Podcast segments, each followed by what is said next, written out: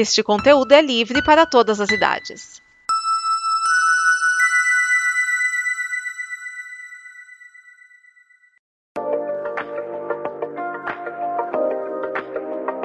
E aí, galera, tudo belezinha? Vocês sabiam que a primeira seleção asiática a ganhar uma Copa do Mundo foi a seleção feminina do Japão, que levou o troféu para casa na edição de 2011, que teve como sede a Alemanha? O mais legal de tudo isso é que a gente teve uma final entre Japão e Estados Unidos, e a gente sabe que ganhar das meninas americanas não é nada fácil. Bom, eu sou a Mariana Mastrocolo e está começando mais uma edição do Combo Copa do Mundo Feminina 2019 e vai!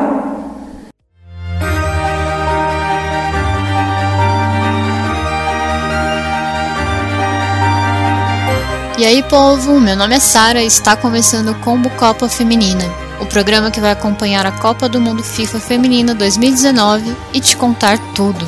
No sábado, dia 8 de junho, pelo Grupo B, uma das favoritas ao título, a bicampeã Alemanha, tomou alguns sustos e penou um pouquinho, mas conseguiu vencer a China por apenas 1 a 0, com o um gol da lateral Gwyn. Já pelo grupo A, e dominando boa parte do jogo, a Noruega venceu a Nigéria por 3 a 0. O terceiro gol, inclusive, nasceu de uma saída errada da Nigéria, e na sequência desse lance, tentando afastar uma jogada perigosa das adversárias, a nigeriana O'Reilly acabou desviando a bola para dentro do seu próprio gol. Acontece. No jogo das 13, a Espanha venceu de virada a África do Sul por 3 a 1.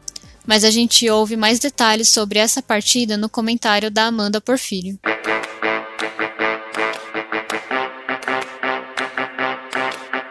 A Espanha entrou em campo hoje às 13 horas contra a África do Sul. E todo mundo já achava que ia ser moleza uma vitória em cima das africanas. Mas é Copa do Mundo, galera, e nada por aqui é muito fácil. A Espanha entrou dominando o jogo, com a posse de bola, mas não conseguia furar a defesa das africanas, que tinham um contra-ataque rápido e perigoso. Foi em um desses que a atacante Tembi Kagatlana abriu o placar já no primeiro tempo com um golaço.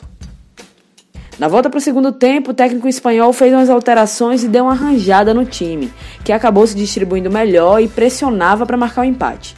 Até que uma bobeira da zagueira Van Vick da África do Sul, que acabou metendo o cotovelo na bola, foi marcado pênalti para a Espanha. A atacante Jennifer Moço só fez bater com categoria e mandar a bola para dentro para correr e comemorar o empate. Logo em seguida, com auxílio do árbitro de vídeo, mais um pênalti foi marcado para a Espanha. E mais uma vez, Jenny Hermoso converteu, garantindo a virada para o time espanhol.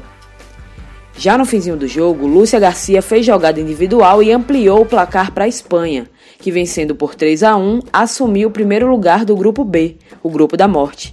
E esse resultado foi bem diferente da última participação na Copa de 2015, onde a seleção espanhola, na época, não venceu nenhum jogo da primeira fase e foi embora bem cedo para casa.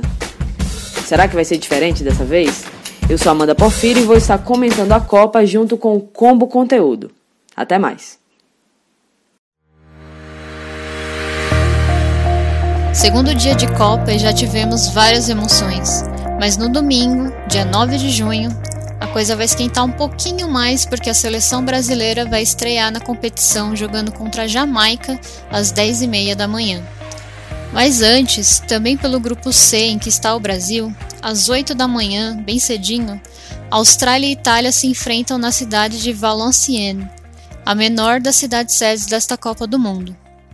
E encerrando as partidas do dia, as seleções inglesa e escocesa jogam às 13 horas na cidade de Nice. Na semana que vem, além da Copa Feminina, você também poderá acompanhar o Combo Copa América. E acessando o Apoia-se da Combo, você descobre como pode nos ajudar a produzir cada vez mais conteúdo de qualidade. Acesse! Hoje encerramos por aqui, mas nos encontramos amanhã para mais um Combo Copa Feminina. Nos vemos lá!